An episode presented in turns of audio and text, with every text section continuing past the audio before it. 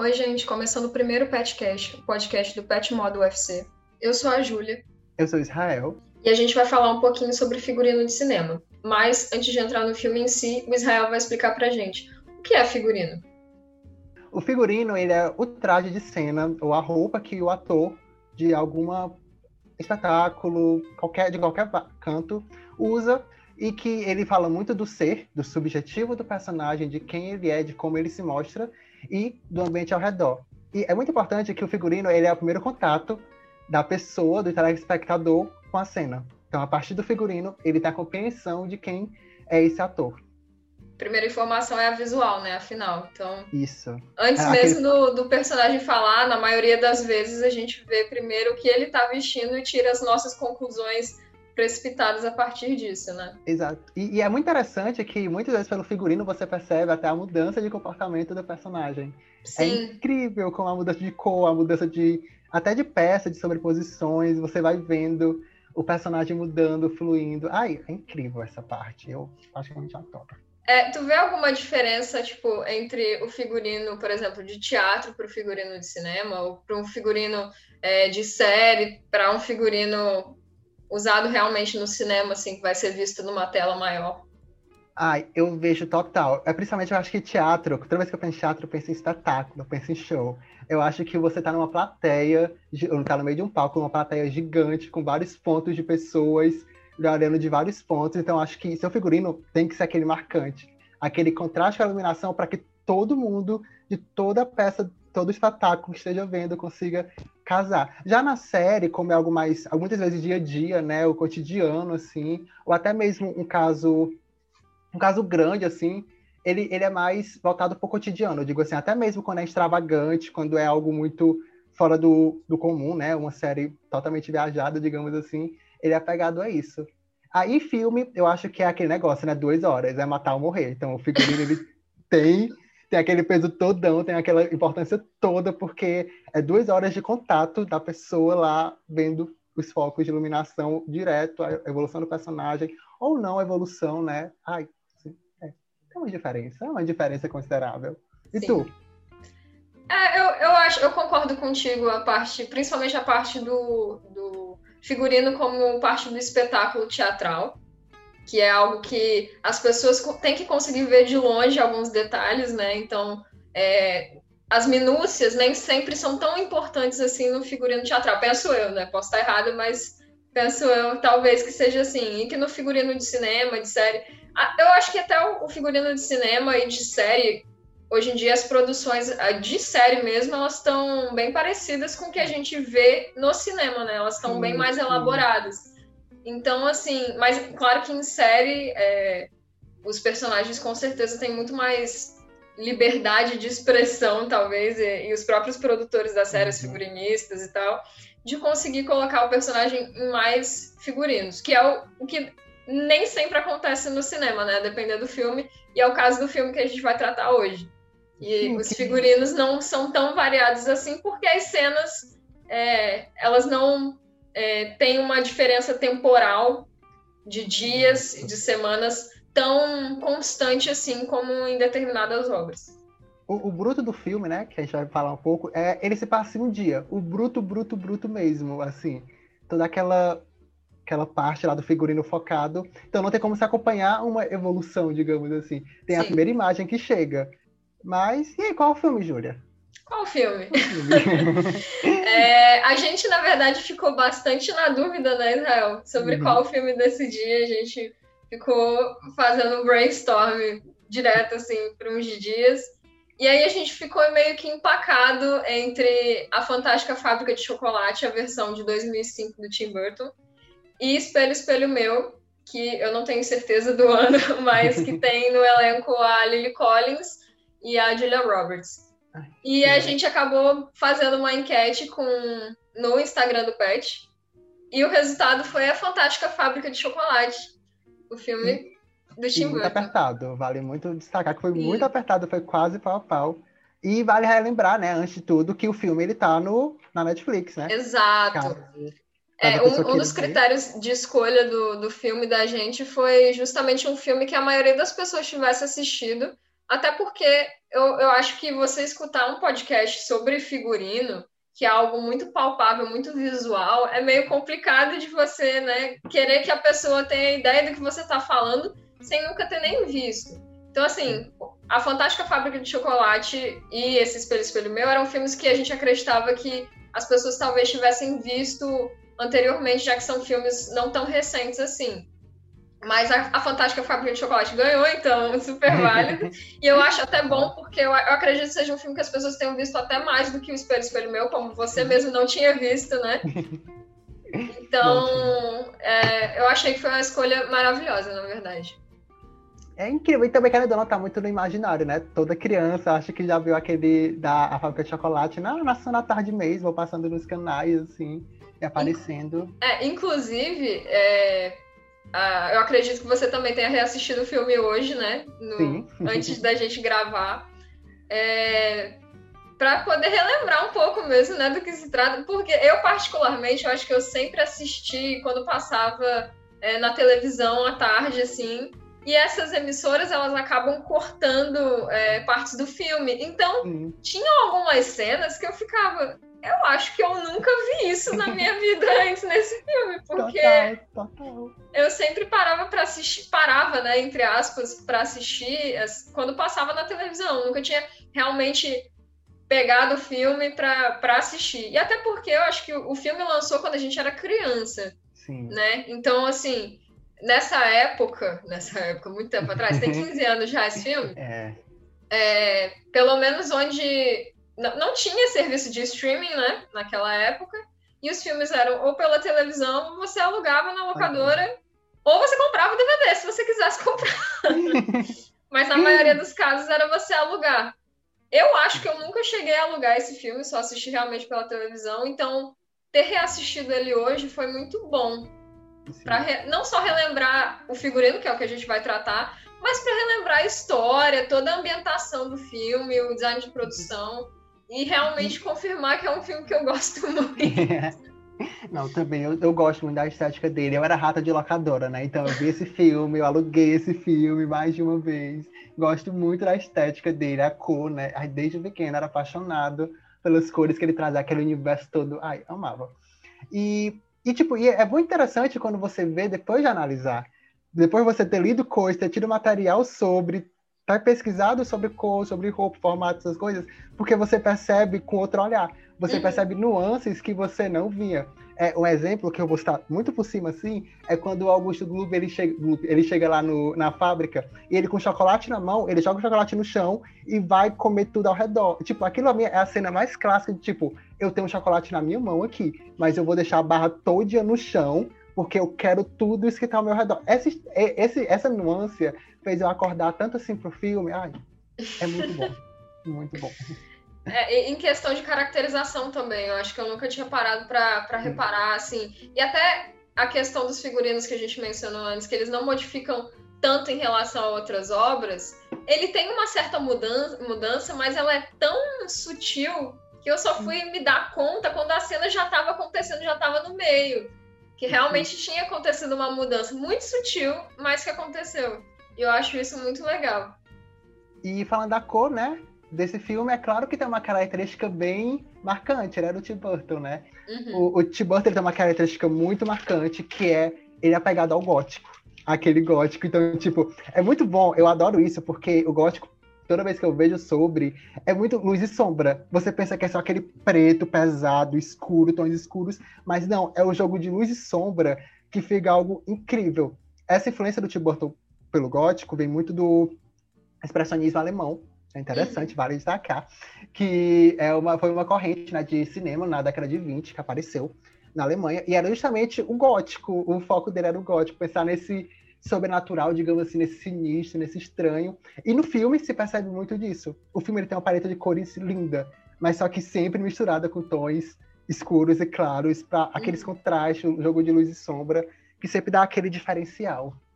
Eu acho que isso também é, perpassa bastante o, a própria identidade dos filmes do Tim Burton, né? Não só as, uhum. as características estéticas, mas a identidade do filme, né? De sempre ter um contraste, um equilíbrio até entre É, eu não vou falar luz e sombra, eu quero falar algo diferente, assim, entre Meio. normalidade, estranheza, são sempre os contrastes, né? Entre algo sombrio e algo alegre, sempre esses contrastes nos filmes do Tim Burton. E eu acho, eu acho isso muito interessante como ele consegue imprimir isso nos personagens, né? E, e, a partir do figurino, principalmente, a gente consegue ver isso. E, e, pensando em outros filmes dele, você vê Edward Mão Tesoura, que é colorido demais, aí chega no Edward, ele já tem um tom mais pesado, e apesar de ser colorido, tem horas que o clima parece tudo artificial. Todo ambiente parece artificial, até escuro ou claro às vezes ou o Fantasma se Diverte, né? Que também tem uma característica muito marcante que eu acho legal nele. Gente, é filme, assistam. Assistam o que vocês acham, vale todas apenas. Nele, eu, os personagens vivos, os personagens mortos, possuem mais, mais, cores que os vivos. Mesmo com o jogo de luz e sombra lá, a mesma cartela de cores sendo mais escura, você percebe mais cor nos personagens mortos do que nos vivos. Isso uhum. é coisa mais incrível do Tim Burton. Quando eu percebo assim o Tim Burton, eu percebo, nossa, esse gótico é tipo aquele gótico não tão nas, não tão nas trevas, né? Aquele gótico nas trevas, não, ele é um gótico colorido que eu consigo até me enxergar no gótico, algo bem impossível para mim. Né? Totalmente colorido. tá aí, né? Uma diferença.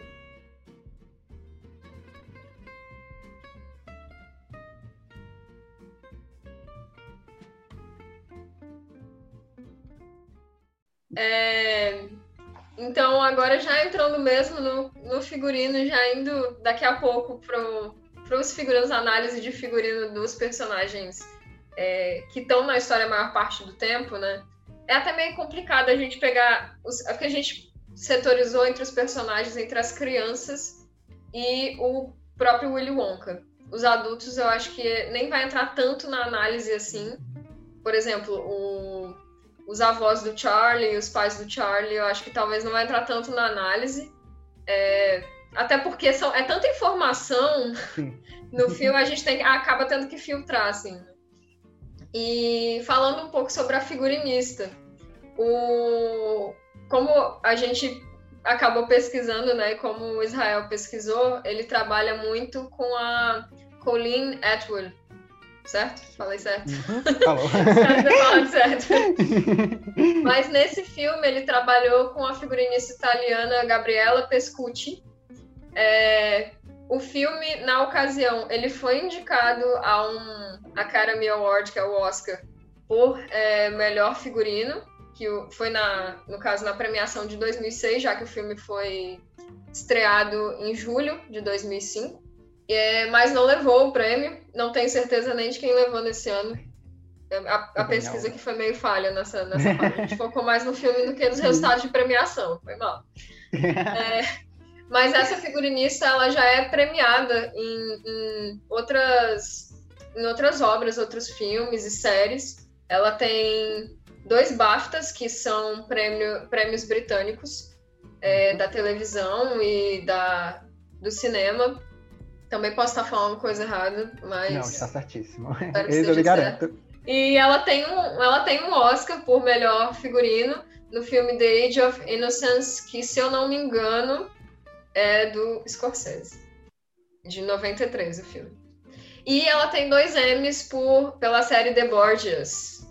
E ela tem um monte de indicação também. O trabalho dela é muito bom. Ela foi figurinista daquela série Penny Dreadful, não sei se você conhece. Mas é, nesse filme específico, A Fantástica Fábrica de Chocolate, é, o trabalho dela, eu devo dizer, tá impecável. A caracterização tá impecável, mas eu acho que ela tá mais impecável ainda justamente pelo fato de ela conseguir orquestrar muito bem o desejo do Tim Burton que ele quer, que ele quer trazer justamente para aquele filme, né? De, desses contrastes, como a gente já mencionou. Então, ela trabalha isso muito bem nos personagens, na caracterização, e é tanto que outras adaptações dessa obra, como já teve para musical, muitas delas eu vejo a caracterização muito baseada no que essa, no que essa figurinista fez. Apesar de que no livro, que, para quem não sabe, a Fantástica Fábrica de Chocolate ela é baseada num livro da década de 60. É, e já teve, outras, teve outra adaptação para o cinema em 1971, mas por motivos de vamos filtrar e não vamos entrar em outros campos, como a parte da literatura, que também adaptação é adaptação, tudo depende da visão do diretor, por isso que a gente até mencionou a parte do Tim Burton. Mas a gente não vai estabelecer comparações, antes de tudo, vamos deixar isso bem claro, não vamos estabelecer comparações entre o filme de 1971 e o filme de 2005. É, eu acho que não só para filtrar, mas também porque o próprio esse filme de 2005 ele não foi visto pelo diretor e pela família do escritor do livro como um, um remake. Ele foi visto como uma tradução, talvez um pouco mais fiel da obra, mesmo que tenham pessoas que discordem. Inclusive, uma das produtoras executivas do filme foi a viúva do escritor do livro. Então, tudo tinha que passar pelo crivo avaliativo dela. Até uma curiosidade importante, tipo, tem um peso o, o, tem uma continuação da Fantástica Fábrica de Chocolate, mas só que o autor, em vida, quando viu a primeira adaptação, ele não gostou da primeira adaptação do filme. Então, ele não permitiu que o, a continuação, o livro dele, o segundo filme, virasse uma obra, uma obra cinematográfica. Ele Exato. não permitiu que fosse comparações. Então, é, tipo, é muito legal a importância que até que o, o, escritor exerce, né, a opinião do escritor, mas não vamos entrar nesse campo aqui, né? Não, não vamos, não vamos. É outra história. Coisas separadas.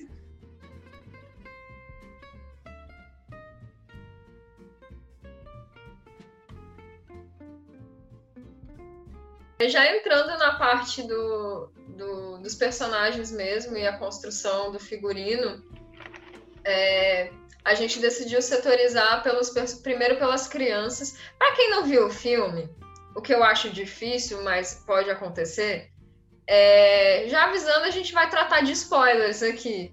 Sim, muitos. É, sobre, principalmente sobre o que acontece com cada criança dentro da fábrica. Né? Então, é, a partir de agora a gente já vai tratar de spoilers. é, a gente decidiu é, selecionar os personagens por ordem de desaparecimento, entre aspas, da fábrica. Eliminação mesmo. Eliminação, pronto. Nossa, Big eliminação. Brother. é, exatamente. Paredão, pronto. Paredão. e o primeiro é o Augustus Gloop, se quiser falar Israel, já falei também Vou demais falar... aqui. não, que é isso. Eu posso passar horas ouvindo você falando, você sabe. É, bom, importante a gente começar, né, falar do autor, falar um pouquinho, né, dessa da parte da obra, que ele tem um caráter, o livro, o livro e o filme tem um caráter disciplinatório, de moral. Ele quer mostrar, quer ensinar para as crianças e para os pais dela o que acontece quando são, é muito, existe muita permissividade na criação. Então, Augusto Gloop, como o próprio nome dele diz, o Gloop já vem da onomatopeia, né, de engolir alguma coisa do, com a garganta. E ele, pela visão do, do, do livro, né, da história, ele tem, ele comete o pecado da gula. E ele consegue justamente o, o bilhete para entrar na fábrica de chocolate, conhecer tudo aquilo, porque ele come chocolate direto, 24 horas por dia, e os pais dele deixam, os pais dele se permitem. Então, nesse contexto, a gente já chega no, no, em um figurino que eu achei bem legal, que é composto por uma camisa de lã, de manga longa, de duas cores, né? Um laranja com branco, é laranja com branco, isso, e um suspensório. Eu lembro do, do figurino dele quando, quando ele, ele aparece com um bilhete, né? Ele tá Sim. tá usando um, uma blusa de gola alta listrada com um pullover. Isso. Quem não sabe o que é pullover, é tipo um suéter um tricô sem manga, como se fosse um suéter regata por cima da, dessa blusa de gola alta e tá usando bermuda. Ele é um garoto alemão, antes de tudo, né? Então, Sim. assim, ele, eles pegam um pouco desse, dessa visão estereotipada, com aqueles shorts curtos. Só faltou o chapéu, mas é algo assim. É algo mais estereotipado. E nesse ponto, além da roupa estereotipada, de alemão, tem um ponto importante que é a cor laranja. Que a cor laranja, eu estava lendo, que ela tem relação com a comida, ela tem relação com esse gosto por comer, sabe? Essa, uhum. é, ela é associado por esse, pela gula, justamente, pela vontade de comer, por comer algo bom, gostoso. E justamente esse laranja marca muito ele. É só que eu não gosto muito dessa visão, não, vou nem mentir. dessa visão. A gente está usando ela porque foi muito usado para montar o personagem. Uhum. Mas só que não sou muito fã dessa visão, desse caráter disciplinatório, sabe? Ai, ai. Mas é a própria moral do, do, do livro também, né? Isso. A questão do, dos pecados que você está tratando é, só explicando também para o pessoal, é que a gente, durante as pesquisas, a gente achou textos que falassem sobre o assunto, e um deles tratava justamente dos personagens, das crianças, é, re, representando os pecados capitais. E eu, eu, particularmente, acho isso muito interessante, nunca tinha parado para pensar desse jeito, né? Até porque, assim, depois de ter assistido o filme hoje, eu vi que é, dependendo do modo como você assiste o filme, se você assiste ele com extrema atenção aos detalhes, você tem uma, uma visão completamente diferente do que você teria se você estivesse assistindo ele só por entretenimento.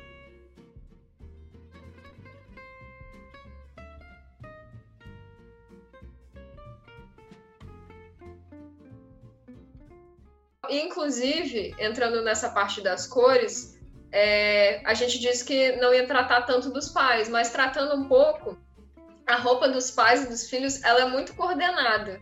Sim.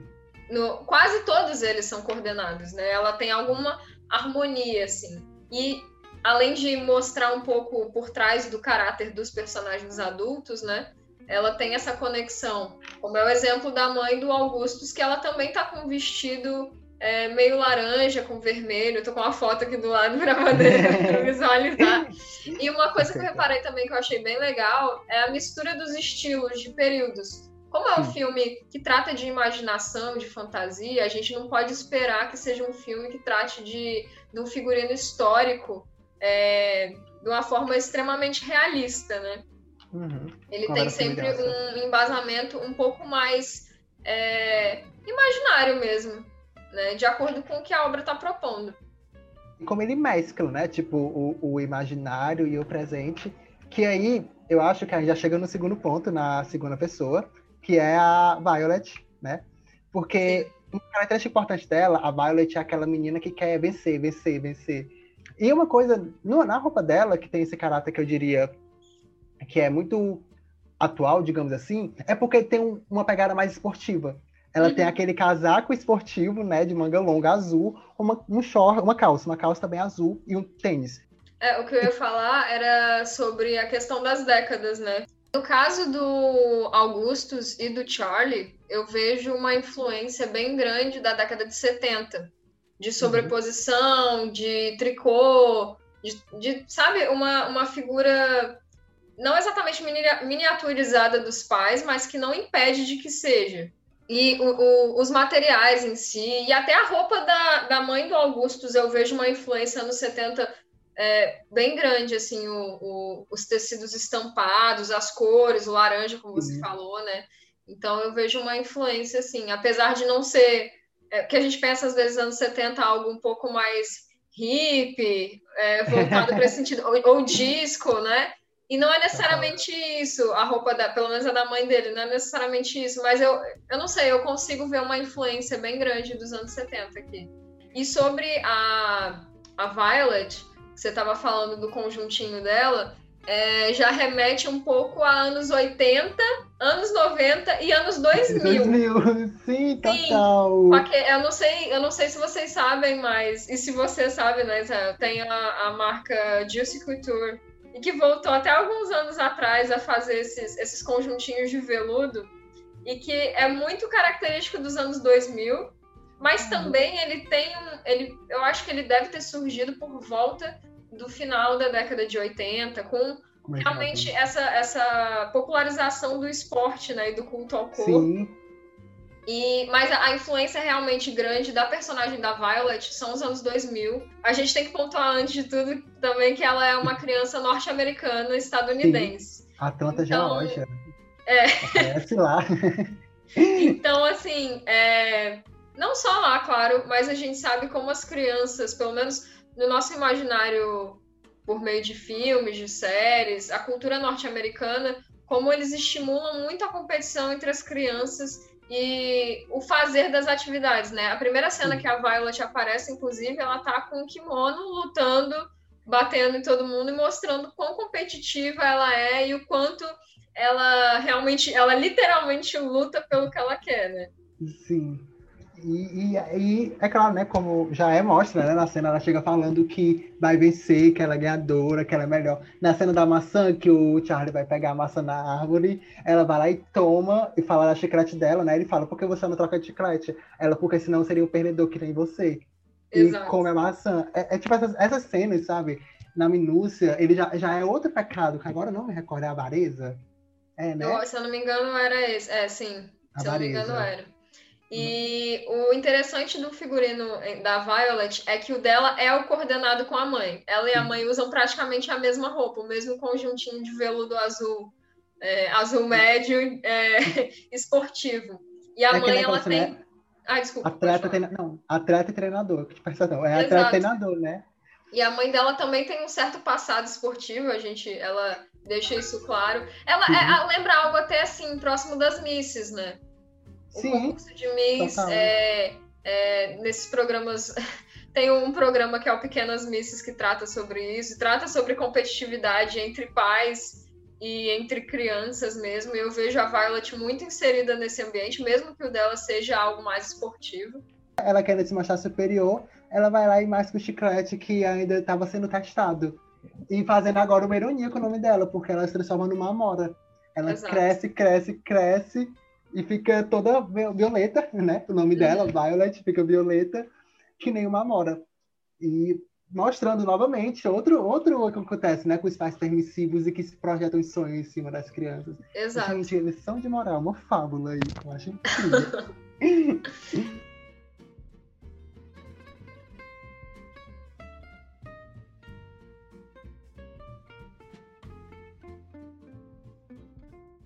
E seguindo para o próximo personagem, em, em, nível de eliminação, a gente tem a Veruca. É, a Veruca tem um nome bem singular, a propósito. e ela é uma criança britânica com um pai que produz nozes. Ou seja, o pai dela é rico e ela é uma criança rica, mimada, é, e vários textos que a gente procurou, e até nem precisaria do texto, mas é, é, o, ela é uma criança que no inglês ficaria sendo chamada de spoiled. E spoiled significa tanto mimada em português como estragada, no sentido de comida, por exemplo. E eles fazem um jogo de palavras com isso, inclusive nas músicas dos Umpalumpas, que é, não tentando fazer a comparação com o de 71, mas as músicas desse filme em particular, elas são todas cantadas pelos Umpalumpas. Eles fazem uma contextualização da cena, inclusive. Inclusive, eu também escutei um podcast sobre, sobre o filme e alguma pessoa falou que tinha pulado todas as músicas dos Umpalumpas, porque ela não aguentava o som, né, achava irritante. Mas ao mesmo tempo é uma forma de contextualizar o filme. Você pula todas as cenas em que eles estão cantando, Sim. ou você bota no mudo, sei lá. Não faz sentido. É, é, é, também é, é, a chave né, da lição de moral. Uhum. Ele sempre faz aquela piadinha, aquele tom sarcástico. Exato. Do porquê isso aconteceu com a pessoa. E do que, reforçam... o que os pais deixaram. Exato, eles reforçam o, o, o, o, caráter de ensinamento do, da isso. obra, né? Tanto presente no livro como sendo reforçado pelo filme. E a Veruca, você quer, você quer falar um pouco sobre o figurino dela? Eu quero, porque eu vejo a Veruca na Blair Waldorf, lá do, do Gossip Girl, todinho. O look dela já é algo mais 2000, totalmente. Uhum. É, o, o vestidinho com conjuntinho de casaquinho de pele, algo que né, muitas pessoas iam achar uau. Até o cabelo amarrado. Reforçando muito o, o sinal de menina mimada de Patricinha que ela é, mas mostrando uma imagem de distinção dela. Aquela cor rosa de Patricinha e o cinza que eu vi que remetia muito à antipatia que ela sentia por todo mundo, por ser superior. Eu fiquei chocada quando eu li sobre isso. Eu, nossa, o cinza também representa isso. Eu... E, enfim. Mas a da peruca também, eu vejo uma certa influência dos anos 80, pelo menos no casaco de pele. Sim. Só, só no casaco de pele mesmo. O resto, realmente, anos 2000, é, a questão da, das roupas ultra femininas voltadas para o rosa, voltadas para um imaginário Barbie, né? Total. Muito parecido com isso, algo que associa muito fácil com isso, né? E... Mas, mas só tá o do casaquinho, porque dá uma ideia de elegância, né? E que as, as atrizes antigas vestiam aquele casaco de pele gigante. Aí ela tem uma espécie que é curtinho, dá aquela um ar de indiferença. E é engraçado também porque do lado de fora da fábrica tá nevando. Então, assim, tá bem frio. Uhum. Mas eles estão com casacos que não necessariamente protegeriam de neve. E ela é a única que tá com esse casaco de pele que até faz algum sentido. Sim. Apesar de que ela está de vestido meia calça. E num frio de 15 graus, você de meia calça de vestido, você já sente frio, imagina com neve, né? Mas tudo bem. Pior, pior. E aquele sapatinho boneca, né? Eu adoro esse detalhezinho, aquele sapatinho, sapatilhazinha com a tirinha preta. Ai, gente, eu acho tão, tão patricinha, amo. O, o destino trágico dela é cair dentro do lixo, porque ela é considerada uma noz estragada pelos esquilos, né? Na parte dos esquilos lá. Ela chega, quer um esquilo, o pai dela disse que quer comprar, mas a Cuirinhoca não quer vender, então ela foi buscar o esquilo. E ao pegar o esquilo, todos os esquilos, que a Júlia traz uma curiosidade muito bacana, né? Ah, verdade. Eu acabei de descobrir que os esquilos no filme, eles eram 40 esquilos reais, é, na maior parte das cenas, na maior parte da ação e dos close-ups. Quando a câmera tá mais próxima do animal. Mas o, o resto eles tiveram que, obviamente, é, usar computação gráfica, mas eles treinaram por 10 semanas antes de começar as gravações 40 esquilos. Eu fiquei impressionada.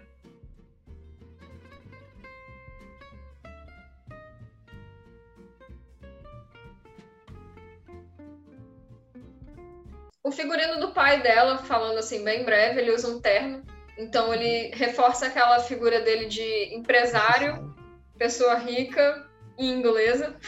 Eu vi em algum lugar aí uma foto de, de homens vestidos de terno e, e a legenda era tipo como, como as pessoas acham que os ingleses se vestem 24 horas por dia. E é algo E assim. não é não? Não é não. Ué, achei que fosse. Eu jurava que era. E Aí, né? essa, essa posição do pai delas é, contrasta um pouco com o outro pai e com o próprio avô do, do Charlie, é, principalmente pela questão de classe, né? Mas com o outro pai, que é o pai do, do Mike TV, que a gente vai entrar já em seguida, é, Sim. contrasta bastante, tanto por função, como eu consegui é, reconhecer, é, como por. É, pela essência do personagem, pela relação do, do personagem com o próprio filho, sabe? Sim. Que eu vejo isso bastante, principalmente na roupa do, do pai do Mike TV.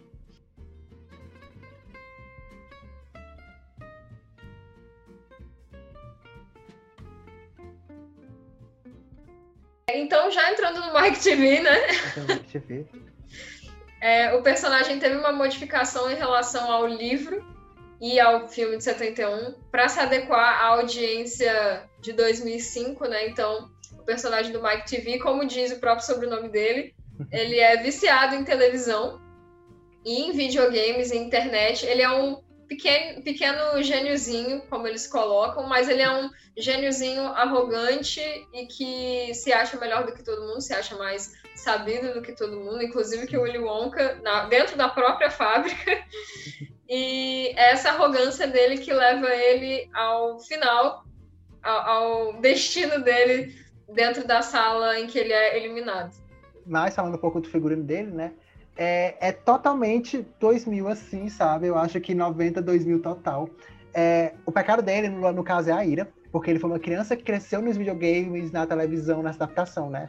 Então ele cresceu bem na violência, aquela violência consumada, tanto é que ele não gosta de chocolate. Ele fala que não gosta de chocolate e foi e rastreou o banco de dados para descobrir onde estava o bilhete dourado, para justamente ir na fábrica de chocolate, sendo que ele não gosta de chocolate, ele está lá só pelo prêmio. E a roupa dele é uma calça jeans com uma camisa preta com uma, e as mangas vermelhas. O detalhe nisso tá justamente que eu acho até um contraste com o próprio Willy Wonka. O Willy Wonka ele também usa preto, mas só que o do Mike é para expressar uma sensação de perigo quando tá junto com o vermelho. É uma sensação de sombrio com perigo. Aí você olha pro Willy Wonka, você percebe uma distinção. Mas já, já a gente fala um pouco sobre isso, né? do eu acho que também por questão de ele ser uma criança, né? Assim, Sim, ele não, ele não se acha uma criança, mas ao mesmo tempo ele, ele entende que ele entende assim a, a, a, essência do personagem como é uma criança, as cores são um pouco mais vivas, o vermelho que ele está usando é um pouco mais vivo. Mas você vê que o caimento das roupas dele são bem maiores. É uma camiseta com a sobreposição de, de manga, uma camiseta com a caveira desenhada. E essa é bem a essência dele, assim, a, a violência, que é o que você vê logo de cara quando você conhece o personagem na primeira cena que ele aparece.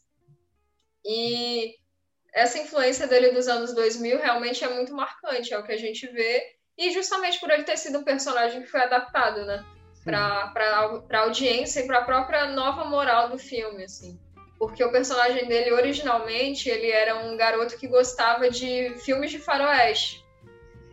Então, assim, é algo voltado à violência, sim, eles uhum. adaptaram para um videogame, né? Mas é, o, o, a, a, estética dele, a caracterização do personagem mudou bastante para a maioria, na verdade, a maioria dos personagens mudou bastante a caracterização, é, salvo o Charlie que não mudou tanta coisa assim. Mas o do Mike TV foi o que foi, foi o que teve um, um cuidado mais especial com a parte de caracterização e de é, colocar um novo propósito, né, para o personagem dentro daquela história, porque senão ficaria muito datado de algo muito antigo e não faria sentido para a audiência nova. E justamente o, os filmes eles têm que ter algum sentido, né? Dentro do período em que eles estão inseridos. Então, é, eu vejo super, como mais... super certa essa adaptação. E ainda mais quando é faltado para criança, né? Criança, ah, tudo bem o adulto, né, querer assistir um filme com referências antigas, com datados de épocas antigas, porque uhum. ele vai ter essa compreensão de que não é de agora e vai chamar atenção para conhecer o desconhecido, né? Ele vai despertar essa curiosidade. Agora, quando o filme é botado, querendo ou não, acaba abrangendo o público infantil, é, crianças não querem pensar demais para ver um filme. Crianças querem sentar, assistir e pronto, próximo.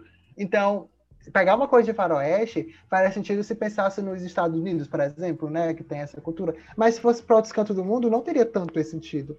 Então, essa modificação eu achei até interessante. E salvo, né, que o Mac TV é justamente dos Estados Unidos, né, totalmente agressivo, né, totalmente, uhum. o, o clássico adolescente estadunidense, totalmente agressivo, viciado em videogame. Tô pensando até agora que o nome dele daria para ser a sigla MTV, então. Perfeito, mas aí ele seria um jovem descolado, um jovem Ai, diferente. Não, mas o, o, a questão do faroeste, eu acho que não é nem tanto assim que faria mais sentido só nos Estados Unidos, mas é um gênero é, é um tipo de filme que já perdeu tanta popularidade, entendeu? Uhum. Já, já teve o auge, mas não é mais algo de agora. Talvez nos anos 70 tivesse realmente feito é, maior sucesso. Mas sabe é... uma coisa que eu achei até interessante que podia conectar? Uhum. É, no, no filme de faroeste, se percebia que, não sei, ele era o, o salvador, né? Digamos assim, os, as pessoas que matavam, mas só que eles eram vistos também como um pouco como rebelde, eu não sei se... Uhum caso é isso. Aí quando vê o, vê o Mike, ele, ele usa até o jeans, né? Que é uma marca de rebeldia quando no seu começo, lá no seu. Quando o cara não gostou pular. Então ele volta para Ele continua com essa rebeldia nele. E o jeans, justamente, que a calça jeans que ele usa, remete muito a essa rebeldia ainda. Eu acho muito legal como, pelo menos, a função finalzinha, assim, sabe? Aquela, aquela, aquele pontinho de. aquela sementinha que foi pensada permaneceu. E uhum. mostrar um adolescente rebelde, mostrar um adolescente que está em busca de quebrar, digamos assim, essa coisa de não rebelde, né? Se mostrar o padrãozinho. Uhum. É, e vinculando ele ao pai dele, que eu tinha mencionado no pai da. fazendo associação com o pai da Veruca.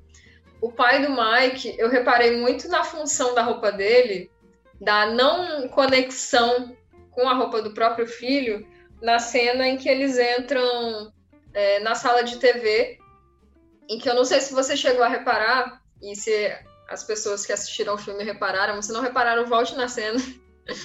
É, eles estão em fila, eles estão em fila com.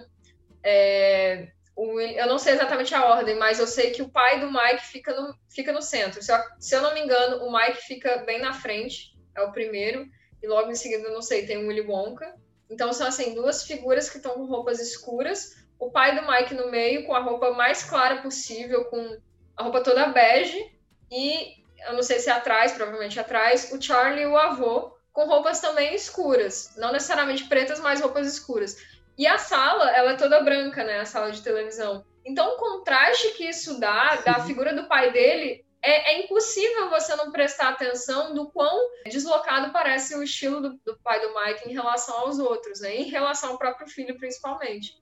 Então eu pensei, é, a figura do paterna do Mike, ela é muito não deslocada, mas é, ele não tá nem aí.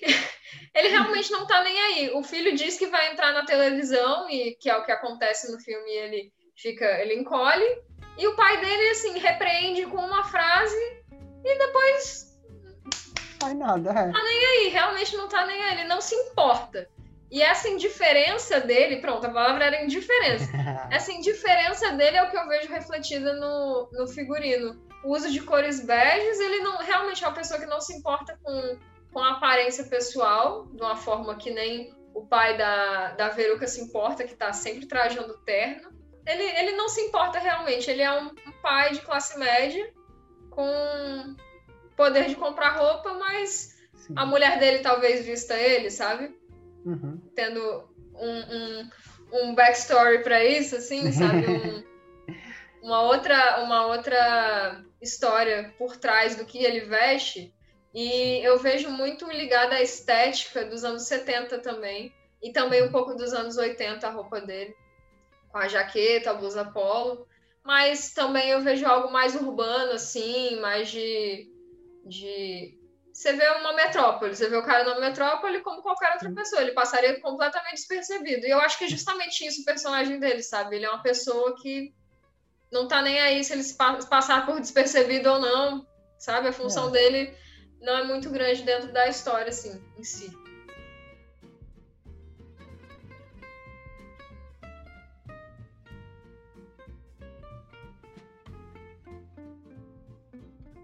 E aí chegamos no Charlie, no nosso.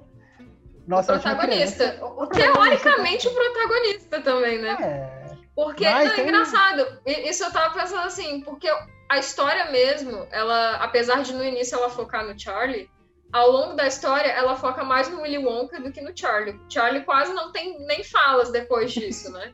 Durante as cenas da fábrica, ele quase não tem fala. Ele ainda tem alguma, ele ainda tem alguma interação com o Willy Wonka, mas ele não tem tantas falas assim. E, e, é engraçado pensar, porque o filme de. Fazendo a, a comparação que a gente não quer fazer, mas o filme de 71, o, o, tanto o filme de 71 como de 2005, eles são chamados no Brasil de A Fantástica Fábrica de Chocolate. Mas em inglês é diferente, porque o nome do livro é Charlie and the, Cho and the Chocolate Factory. E o filme de 71 não é esse nome, porque o autor não queria associação com o filme, né? Tanto que ele não gostou do resultado. Então, o filme de 71 é Willy Wonka and the Chocolate Factory. E o de 2005 é o título original do livro. E é engraçado porque o filme de 2005 foca mais no Willy Wonka do que no próprio Charlie, mesmo o título sendo esse, sabe? Ai, é estranho, mas. Enfim.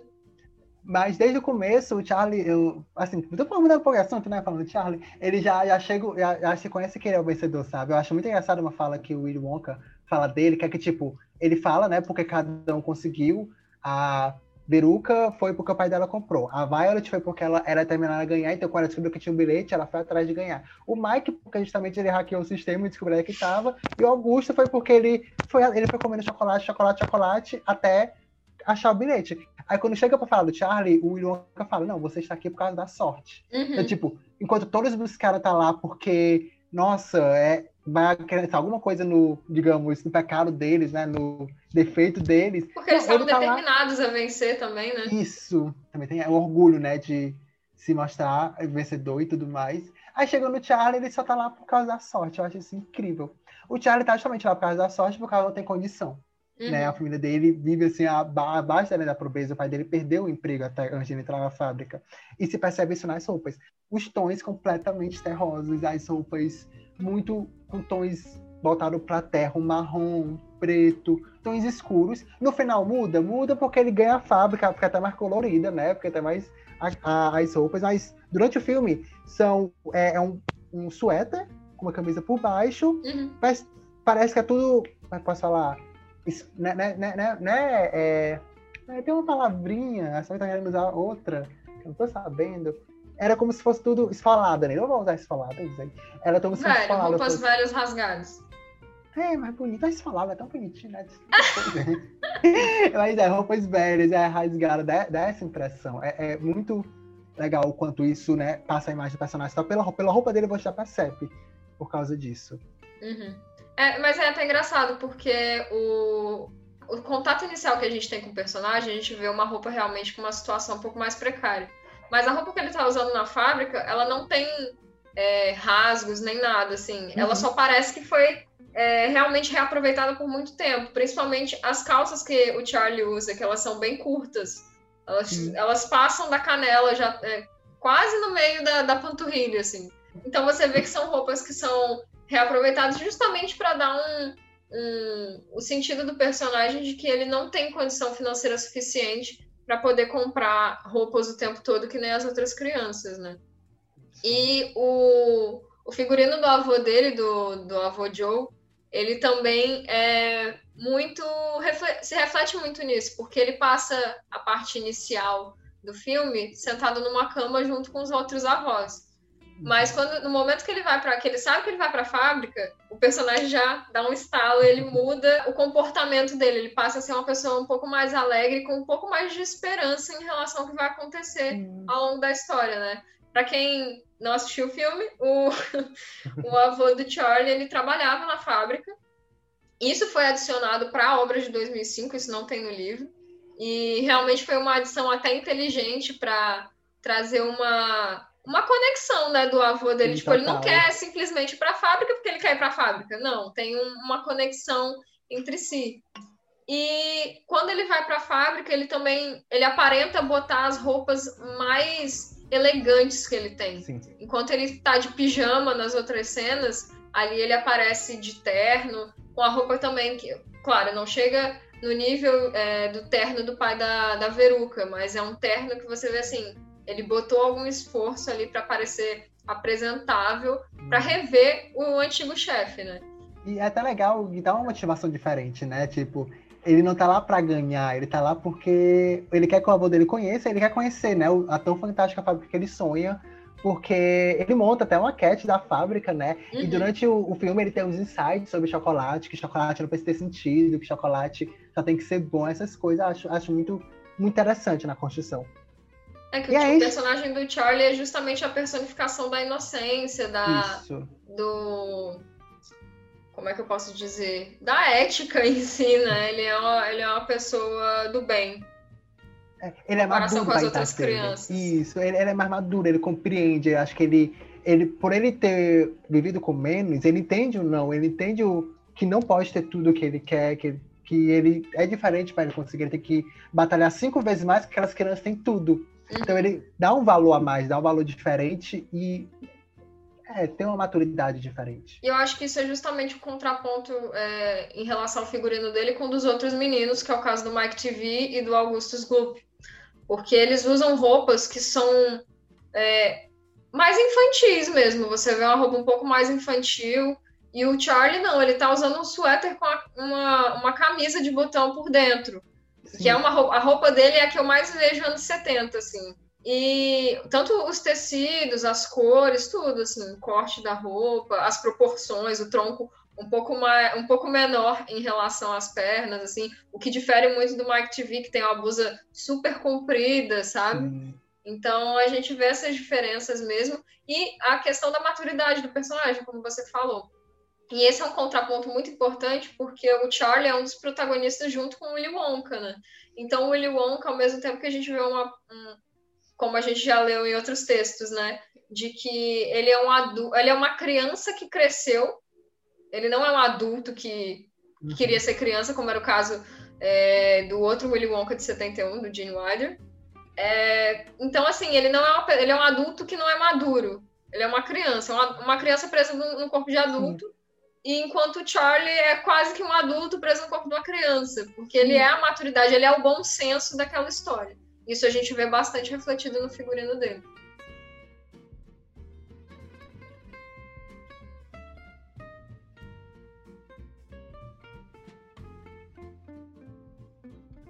E falando já do, do pra mim, minha opinião, né? O protagonista, o Willy Wonka.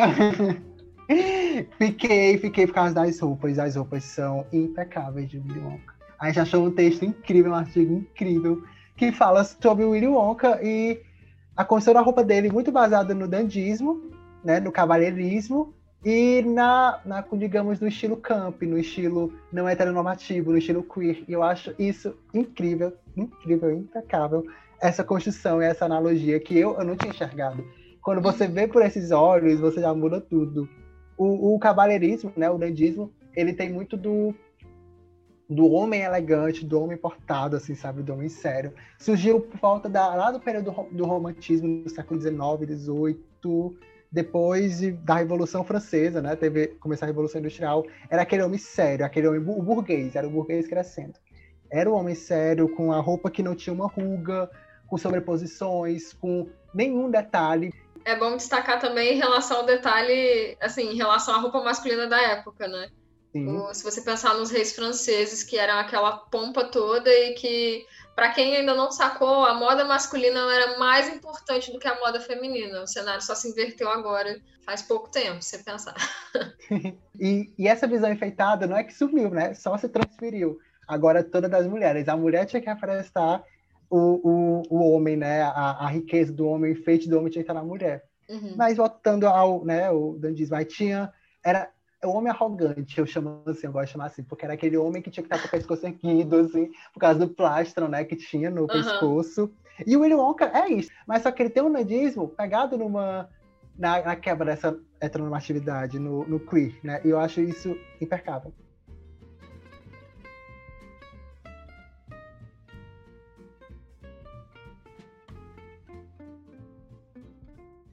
Falando da roupa dele, né? Só por cima, assim, a, a roupa principal é uma camisa preta com colete.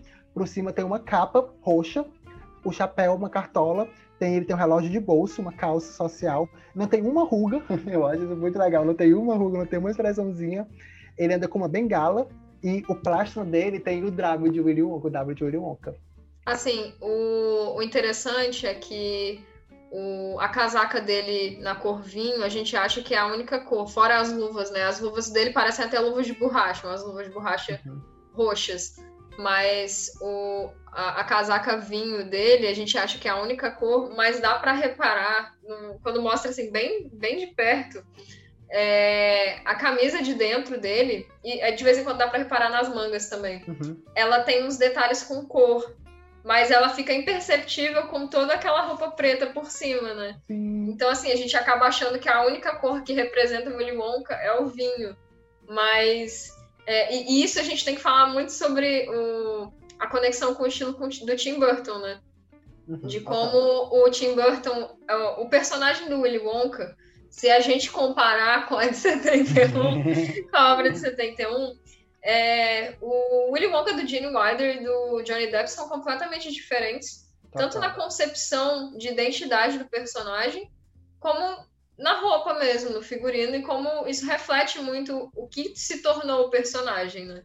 E também o contraste entre a roupa do, do Willy Wonka e da fábrica. O, questão de, de cores mesmo, dependendo do ambiente também. Uhum. Porque se a gente pensar no laboratório de testes é, em que a Violet vira aquela amora gigante, é, o ambiente é bem escuro. Enquanto nos outros ambientes você vê tanto ambientes super minimalistas, como outros com bastante ornamento ou bastante cor. E, é, e é mais interessante ainda, hum? que, que, que é, conversa com o Willy Wonka, né? Porque uhum. uma fábrica de chocolate é diferente daquilo, né? De verdade, se pensar assim. Mas não, ele, a criança interior dele queria algo diferente, algo grande, algo novo, algo totalmente imaginário para uhum. aquela criança reprimida que não foi criança, né? Por causa do pai que reprimiu muito. Então, quando ele trouxe, quando ele teve essa liberdade, ele explodiu ela durante a vida toda. Então, é totalmente algo animado, subconsciente infantil. Mas é engraçado como o, o figurino dele expressa algo que é quase o contrário, né? Sim. Do que disso, dessa, desse espírito infantil dele. A gente vê muito mais uma influência do que foi a figura paterna dele, que é uhum. é essa uma figura de austeridade, né?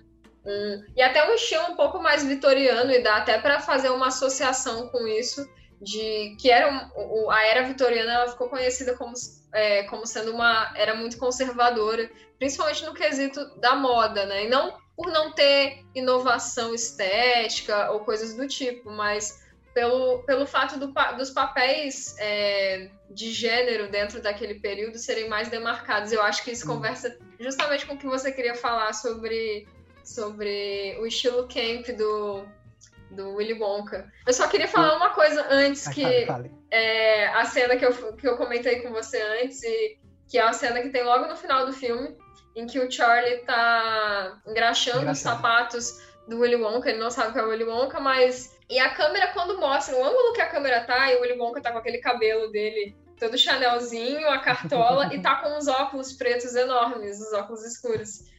E, cara, na minha cabeça bateu, eu falei assim, caraca, é Ana Wintour. e eu fui, eu fui ler outros textos antes da gente começar a gravar aqui, eu já até falei pro Israel, de fato, foi inspirado na Ana Wintour. Eu tô, tô Incrível, incrível. E até é interessante tocar nesse ponto, porque aí volta, né, que eu comentei falando, que o, a falta do pai dele na, na construção da personagem, a falta do daquela influência paterna, ele se privou, né, de si, ficou não teve esse, esse, esse pai, esse figura pai que era muito rígida e muito conservadora, se percebia. Então ele criou uma, uma personalidade que é que no texto que a gente leu no artigo, que é muito voltada para não heteronormatividade. Então, tipo, a sexualidade dele, o gênero dele, não importam aqui porque ele está tratando de uma pessoa que vê as cores, que vê a mistura de cores, que vê muito além de gênero, né? Muito além da, da, das. Eu não quero dizer gênero, eu quero dizer das marcações de gênero que são. que, foram, que foram, impostas. Isso. Também, é, que foram impostas pra gente, né? Que é aquela. Meninos é isso, meninos é aquele. Tipo, ele vai além disso, ele veste o que ele quer. E nisso começa a conversar com o dadismo. O seu casaco é, é vermelho, é o vermelho vinho, né? Nesse tom. E isso é uma cor aberta, é uma cor viva. A roupa de dentro, como a Júlia disse, tem cor. O plástico dele tem um W de, de Willy Wonka. Então, é isso tudo. Essa peça. É, é, perfeita. Isso, ele foge total do, do conceito de dandismo. Ele foge disso. A, a, apesar de ele estar tá lá, ele foge porque ele cria um outro ambiente colorido. Ele cria um ambiente que as cores estão integrando e o período que as cores eram para integrar, que era coisa de mulher, que ia quebrar a sobriedade. Uhum. Então, toda essa criação dele é impecável, eu adoro isso. Toda essa criação do camp, do, da não heteronormatividade, cria um personagem, um, uma terceira terceiro personagem, digamos assim, uma influência de tudo, que mescla tudo. Então, é muito bom ver como é que isso é tratado, né? Da, desde o corte Chanel dele, desde o chapéu, desde a forma como ele se porta, da forma como ele fala, do tom sarcástico que ele usa todo das piadas é, do, dos ambientes, que tem ambientes coloridos, tem ambientes escuros, tem pensando que toda aquela fábrica foi construção na cabeça dele, pensando nisso. É muito legal ver que vai muito além disso e ver essas influências que, que como, como é tratada, sabe, durante o filme, na construção do filme, é, para mim é, é, um ponto-chave, assim, sabe, do William Por isso eu gosto do William Wonka. Porque ele é aquele personagem que não cresceu com toda essa marcação de gênero que a gente, foi, que a gente cresceu. Então ele foge disso. Então é aquele gritinho pra, pra, pra quem gosta disso falar, tipo, tá, se joga, se joga. Que é que é possível jogar. Ah, eu sou, sou apaixonado.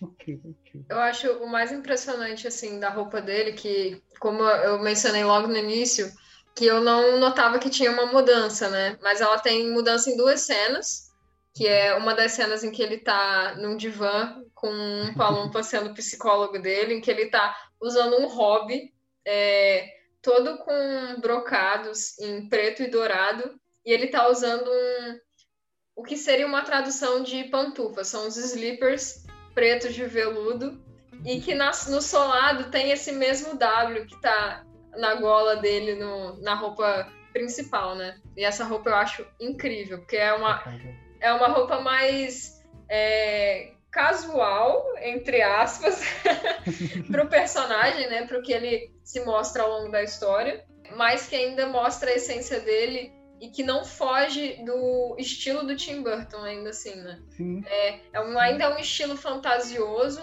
mas que mostra muito do subjetivo do personagem. E a, última, e a outra cena é logo no mais pro final, quando ele se reencontra com o pai. E ele tá usando outra casaca. Eu não tinha, nunca tinha reparado nisso. Ele tá usando, além do casaco que ele usa por fora, um casaco longo preto, ele tá usando uma casaca também preta com uns detalhes, tipo umas listras mais grossas, assim, horizontais, em veludo preto. Então ali eu já vejo uma mudança. Ele tá. É um período em que a, as vendas não estão bem, que é quando ele uhum. encontra o Charlie, que é quando teve, eu tive aquela sacada da Ana Winter. é, é um, é um momento em que ele fala que as vendas não estão bem, logo ele não estava se sentindo bem. E ela, é, a cena que antecede isso é justamente a que ele está no divã, em que ele fala que é, já que ele não está bem, é óbvio que ele não, que os, os doces dele não estão saindo do jeito Sim. que ele queria, né? Não estão saindo é, bons. E, e, isso fala muito da subjetividade do personagem, do interior do personagem, assim. Sim. E essa cena em que ele reencontra o pai, em que ele tá todo de preto, eu vejo tanto uma tentativa de aproximação com a austeridade, o estilo austero do pai. E é engraçado porque o pai tá todo de branco. Sim. Nessa cena. Então, tá sempre contraste. Eu, eu acho isso maravilhoso. É, mas ao mesmo tempo reflete muito do interior do personagem, de que ele tá num momento para baixo, de que as coisas não estão dando muito certo para ele. E aí tem essa reaproximação. Então eu acho incrível. E também o que uma última coisa que eu queria pontuar só era que eu acho impressionante como a roupa dele dá certo em todos os ambientes da fábrica. Todos. Até todos. o primeiro ambiente, que é aquele do é, da grama, em que acontece a primeira eliminação. É impressionante como a roupa dele casa com todos os momentos tudo. Até, até naquele eletrônico, no elevador, que é todo contraste, ele tá lá. Ele é o Sim. preto com o vermelho que destaca de tudo. O, é, tipo, o marketing daquela fábrica é perfeito, porque tudo dele combina. Tudo tem um Wzinho de Willy Wonka combina com tudo. A cor vermelha é incrível. Eu acho impecável.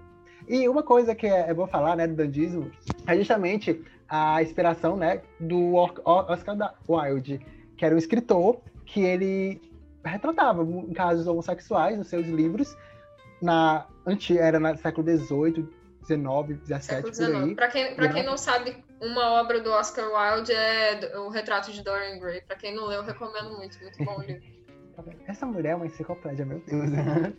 eu vou, meu Deus, gente. Pode até esquecer, esqueça meu nome no começo, só lembro da Júlia, por favor. É, ele, ele se baseia muito no, nesse Oscar Wilde, porque né, ele era o, o Dan era o cavaleiro, mas só que ele é, fazia práticas sexuais. Ele era homossexual. Ele fazia, ele tinha relação tanto no livro quanto na sua vida. E ele já foi até indiciado por isso. E até uma inspiração, né? Que ele faz uma comparação com esse cavaleiro, mas só que ele traz esse aspecto do, do queer, do, do não heteronormatividade. É, isso. Incrível. É, o, no caso do dandismo, é mais uma preferência pelo estético, pelo belo, e parecer que uhum. nada. É, que tudo que está posto ali, aquela estética, aquela aparência, ela não foi feita com um, um pingo de esforço. É tipo, eu acordei desse jeito. Sim, ah, como Então, assim, né? E não necessariamente eu vejo a, a, postura do dandismo como algo de cavalheiro, sabe? Mas como uhum. você falou, a questão da arrogância, uma arrogância, sabe, no, no, fundinho, assim, você sente um, o gostinho de, de arrogância no fundo, mas é, o estilo do Dandy mesmo é sempre pautado nessa elegância. E no caso do Oscar Wilde, essas, essas obras dele que retratavam de forma sutil, eu devo dizer, esse do Dorian uhum. Gray é até uma forma bem sutil que ele retrata é, casos homossexuais, e até ele foi preso por causa disso em determinado Sim. tempo. Mas é, é, é, interessante a gente analisar isso a partir da perspectiva do personagem do, do Willy Wonka, né? E nessa visão do Tim Burton, devemos destacar. E é a conclusão, acho que a conclusão perfeita é que um caso de sucesso, na nossa opinião, é a Fantástica Fábrica de Chocolate. Sim. Porque é, é a visão do diretor com a figurinista e o design de produção. Porque todos os figurinos casam com as cenas, assim, e quando não casa, tem um motivo para não casar. Uhum. Tem um motivo para tudo isso. O jogo de luz e sombra, o gótico moderno que o Tim Burton traz, com a história que é trazida, com a adaptação que a figurinista fez e com o design de produção traz, né, do, do, do ambiente, torna algo único e algo que eu diria que é marca Tim Burton. Você enxerga de longe que aquilo ali é Tim Burton. É, é você bota duas pessoas de cinema para falar, pra falar sobre coisas que gostam, moda e cinema, elas ficam tempo aqui. Dá pra, dá pra ó, ficar horas. E é só uma bação de ovo, porque a gente só traz casos de sucesso, né? Que a gente gosta de pesquisar e ler sobre. E é engraçado porque a gente pesquisando sobre o filme, eu, eu particularmente vi muita crítica negativa né, no filme. Eu também queria deixar claro, assim, para quem não sacou ainda a questão da palavra crítica. Crítica, ela não tem é, um sentido positivo ou um sentido negativo. Ela explicita uma ação. Então, uhum. então assim, crítica, quando eu falo crítica, eu tenho que falar crítica negativa. Né? Então, assim, eu vi muita, eu vi várias críticas negativas em relação ao filme, principalmente ouvindo os podcasts que falavam sobre. Mas depois de assistir o filme, eu fico, cara, meio difícil de eu querer criticar, assim. Tanto porque eu não tenho propriedade no assunto é, montagem de cinema, montagem uhum. cinematográfica, mas como eu realmente acho o filme muito bom. Independente, aliás, independente não, até mesmo com a atuação dos atores. Eu gosto muito da atuação do Johnny Depp como Willy Wonka e do Fred Highmore como, como Charlie. Para quem também não sabe, o Fred Highmore, que é o Charlie, ele é o que faz agora aquela série The Good Doctor, que tá bombando. Uhum. Não assisti. Mas a que ele faz que eu recomendo é Bates Motel. eu tenho que recomendar, tenho que sair daqui com uma recomendação. Não, tudo bem, acho justo. É, é o Bates Motel. Enfim, esse papel do, pro, do Fred Highmore para como Charlie foi o que realmente um dos que lançou a carreira dele ao estrelato assim até hoje. E eu acho hum. incrível a atuação deles e como o figurino conseguiu é, dar um apoio, dar um suporte para essas atuações, para que elas fossem o mais reais possível. É, é, tipo, é aquele negócio, né? O figurino não deve tomar a fala do ator. Ele não deve atuar pelo ator. Uhum. Ele deve trabalhar com, ele nunca deve ofuscar ele deve ser junto com o autor, com o ator. E nessa parte você percebe, sabe? Tem um, tem um casamento, um casamento fiel. E uhum. elas nunca se sobrepõem. Você percebe que nada vai além. Até se pegar o figurino do Willy Wonka, que é considerado, entre aspas, um pouco extravagante, ele não vai além do personagem. Quando você pensa na roupa dele, você pensa ele junto. Você não consegue quebrar aquilo, porque com aquela quebra, o figurino não faz sentido. E ele não, não tem aquela força. Então, é esse casamento que tem que ser muito pensado, muito pautado. E é incrível. E ela tá dando indicação, eu também vou dar. Gente, tá, eu falei, mas falou muito de Burton. Eu insisto, vejam alguns filmes Tim Burton. E Alice no País da Maravilha, os Primas se divertem. Eduardo Mão Tesoura, tem tantos que eu acho que vale muito a pena serem vistos para entender a estética dele. Não precisa gostar da pessoa de Burton, mas os filmes, a de produção, tudo isso. Eu também não sou muito fã dele, né, da, da pessoa. Mas, enfim, eu acho que vale a pena para você entender as coisas, sabe? Entender o que a gente tá falando dessa estética. Tô falando mal duas pessoas gostam de moda e cinema para falar, dá conteúdo. Ah, rapaz, dá muito. é, então é isso. Eu, acho, eu espero que vocês tenham gostado. Eu espero que você, Israel, tenha gostado da conversa. Eu amei. A gente tentou deixar da forma mais descontraída possível, né? Não tentar dar exatamente uma aula, porque o Petcast ele vem como uma proposta de uma adaptação para esse tempo de pandemia é, do que a gente faria normalmente do Pet Group, que seria um uhum. algo, é, no caso da, da, parte teórica, ministrado como aulas, próximo de aula. Uhum. Mas eu espero que vocês tenham gostado. É, se quiserem, compartilhem as pessoas. Nossa, estou muito influencer agora. É, compartilhem, é, escutem, mostrem para os amigos, deem o feedback de vocês também no Instagram para gente. E para quem tiver interesse no certificado, é só dar uma olhada no Instagram do PET e que os formulários provavelmente vão estar tá lá.